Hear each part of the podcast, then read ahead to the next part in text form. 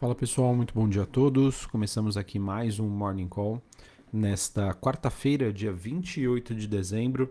Eu sou Felipe Vilegas, estrategista de ações da Genial Investimentos. Bom, pessoal, nesta quarta-feira temos aí mais um dia de baixa liquidez. É, obviamente que uma liquidez maior do que nós tivemos aí no início da semana, mas mesmo assim, comparando aí com a média do ano, temos um nível abaixo em que não, nós não temos aí uma direção única para os principais ativos de risco, então a gente acaba vendo aí moedas e bolsas globais, umas subindo, outras caindo, e com o noticiário, digamos, bastante esvaziado, isso obviamente é, acaba fazendo sentido, né, com os, com os investidores já entrando aí em ritmo das festividades de final de ano.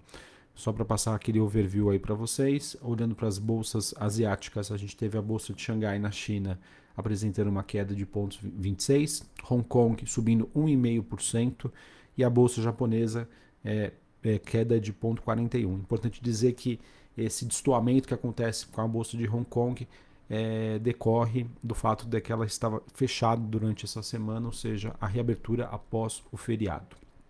Quando a gente olha para as bolsas europeias, a gente tem Londres também retornando de um feriado, subindo 0,81, porém as bolsas francesas, é, a bolsa francesa e a bolsa de Frankfurt na Alemanha apresentando quedas leves nesta manhã. Olhando para os futuros norte-americanos, S&P subindo 0,07, Dow Jones alta de 0,17 e a Nasdaq subindo 0,09. O VIX bastante comportado, no 0 a 0, 21,64 pontos. Dólar Index DXY também no 0 a 0, 104,22.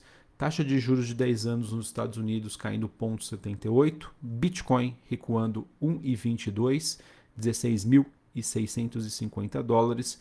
Um dia negativo aí para o petróleo. Petróleo WTI negociado em Nova York caindo 0,57, 79 dólares o barril. E um dia um pouco mais positivo aí para os metais industriais. Cobre avançando 0,77 níquel avançando 3,5%, o ouro neste momento apresentando uma queda de 0,74%.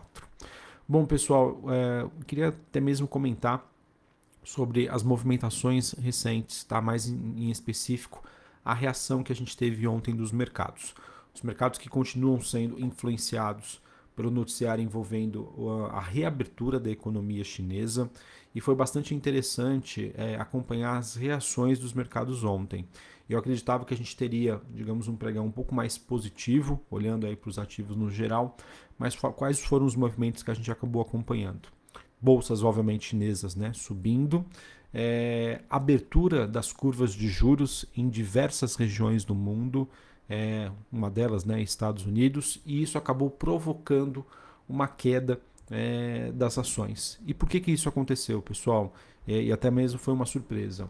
Mercado realmente se preparando para um cenário de que, se a reabertura na China for confirmada, isso vai provocar um aumento na precificação das commodities, que por consequência vai impactar nas, na trajetória né, da inflação é, e, obviamente, na trajetória aí, da, da taxa de juros no mundo desenvolvido taxa de juros, inflação mais alta, taxa de juros mais altas, isso acabou impactando na precificação das ações. Não é à toa que ontem a gente teve a bolsa de Dow Jones, né, fechando no positivo, enquanto a bolsa, uh, o S&P 500, na verdade, não, o índice S&P 500 caiu, é, teve uma queda leve e a Nasdaq foi, no caso, aí, o índice que mais caiu, ou seja, o índice que contempla ações de tecnologia que acabam sofrendo mais diante desse cenário de alta das taxas de juros. Beleza, pessoal? Então acho que esse foi o principal recado que o mercado deu. Eles estão de olho, obviamente, né, no noticiário China, eles estão acompanhando a situação por lá, acreditando né, que isso vai proporcionar uma, um aumento na demanda de commodities, provocando uma alta dos preços, o que vai ser ruim para a inflação. Beleza? Acho que esse é o principal insight que a gente tem hoje, olhando para os mercados é, internacionais. E eu queria só voltar, é, voltar aqui com vocês uma tese que eu havia comentado para 2023 em relação ao ouro. Tá? O ouro, pessoal, ele, tem, ele, é um, ele é um ativo, ele é um ativo né, que não tem nenhum tipo de rendimento. Né? Ele é um ativo real, diferente dos ativos financeiros, e que tem uma função bem mais estratégica olhando para uma carteira. Não de ganho de valor, mas de proteção patrimonial.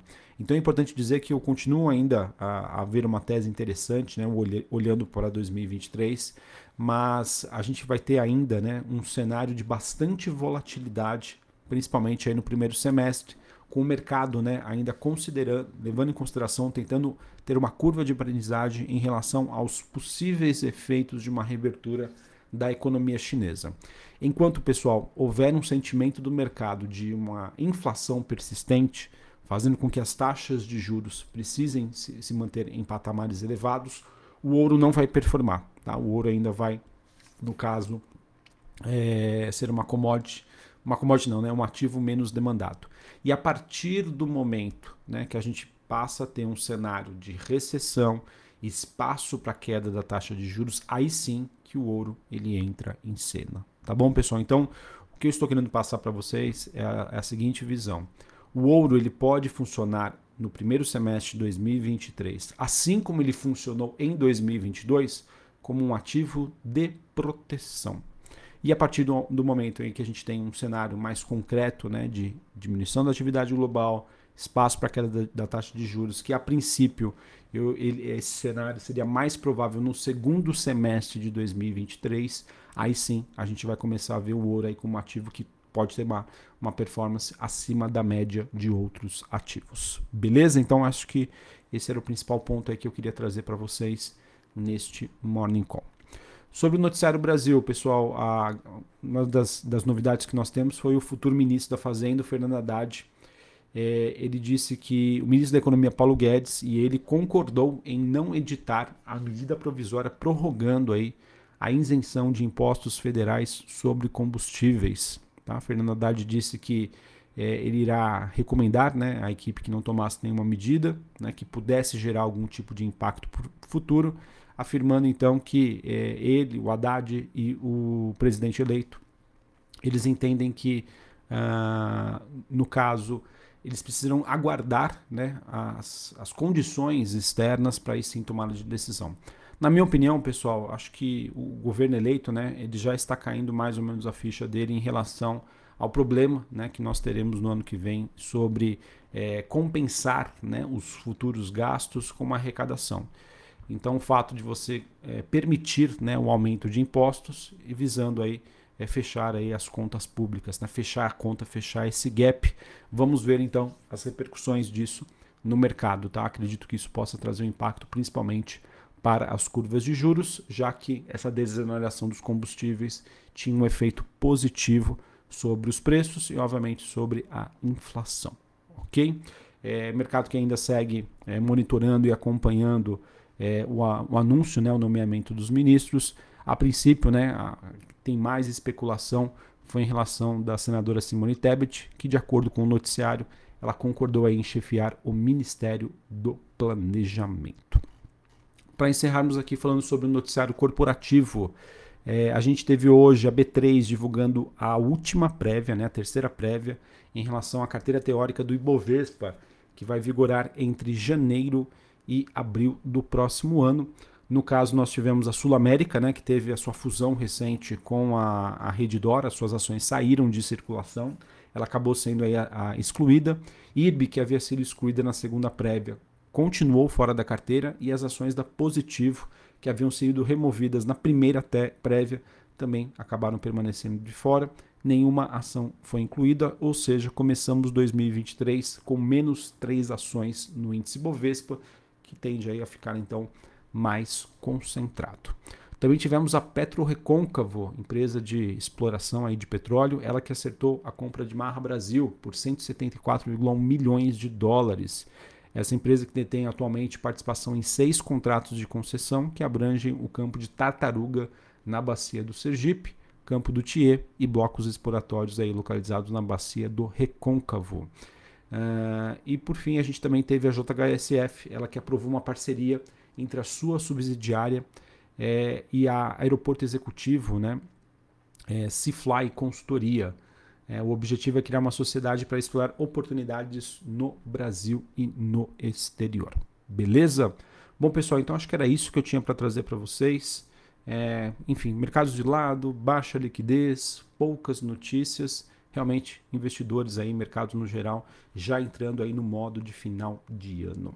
Bom, é, pessoal, para amanhã, né, é, eu não, não farei aí o morning call, então a gente só retorna na próxima segunda-feira, que é o dia 2 de janeiro de 2023. Quero agradecer aqui imensamente a parceria de todos, o carinho de vocês, os likes, as curtidas, as recomendações aqui é, desse Morning Call, projeto aí que a gente já tem alguns anos. Eu fico muito feliz aí com o crescimento do canal, com mais e mais pessoas aqui nos acompanhando. Então quero desejar a todos é, um ótimo Réveillon, né, uma ótima virada, um feliz 2023. Tá? a gente entende aqui, vocês que me acompanham sabem que não vai ser um cenário fácil, né? teremos aí mais um ano desafiador, mais um ano de grande volatilidade. Eu espero que a gente esteja aqui junto para compartilhar informações, que eu consiga passar algum tipo de instrução para vocês e que vocês consigam tomar melhores decisões de investimentos ou simplesmente estar informado aí, antenado sobre as principais movimentações no mercado financeiro.